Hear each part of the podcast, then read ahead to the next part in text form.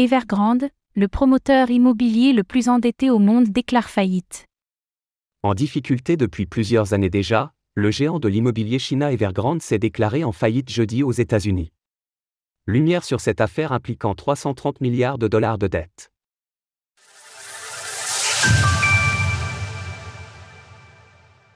China Evergrande fait faillite aux États-Unis. China Evergrande, le promoteur immobilier le plus endetté au monde, s'est placé jeudi sous la protection du chapitre 15 du Code des faillites des États-Unis afin de protéger ses avoirs américains. C'est un sujet brûlant qui court depuis 2021, lorsqu'une crise du secteur immobilier a frappé la Chine de plein fouet, à tel point que les entreprises derrière la vente de 40% des maisons du pays ont fait défaut. Déjà à l'automne de cette même année, les préoccupations ont pris de l'ampleur concernant Evergrande, faisant planer le spectre d'un risque systémique.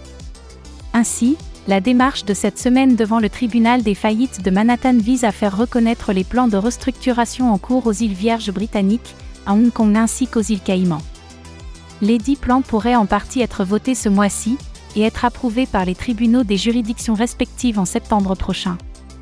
Pour ce qui est de la reconnaissance de ce placement sous la protection du chapitre 15, Evergrande a proposé une audience pour le 20 septembre si nous avons pu expérimenter les effets de contagion lors des faillites endémiques à l'écosystème des crypto-monnaies l'année dernière, ici, les montants en jeu sont tout autres pour l'économie mondiale.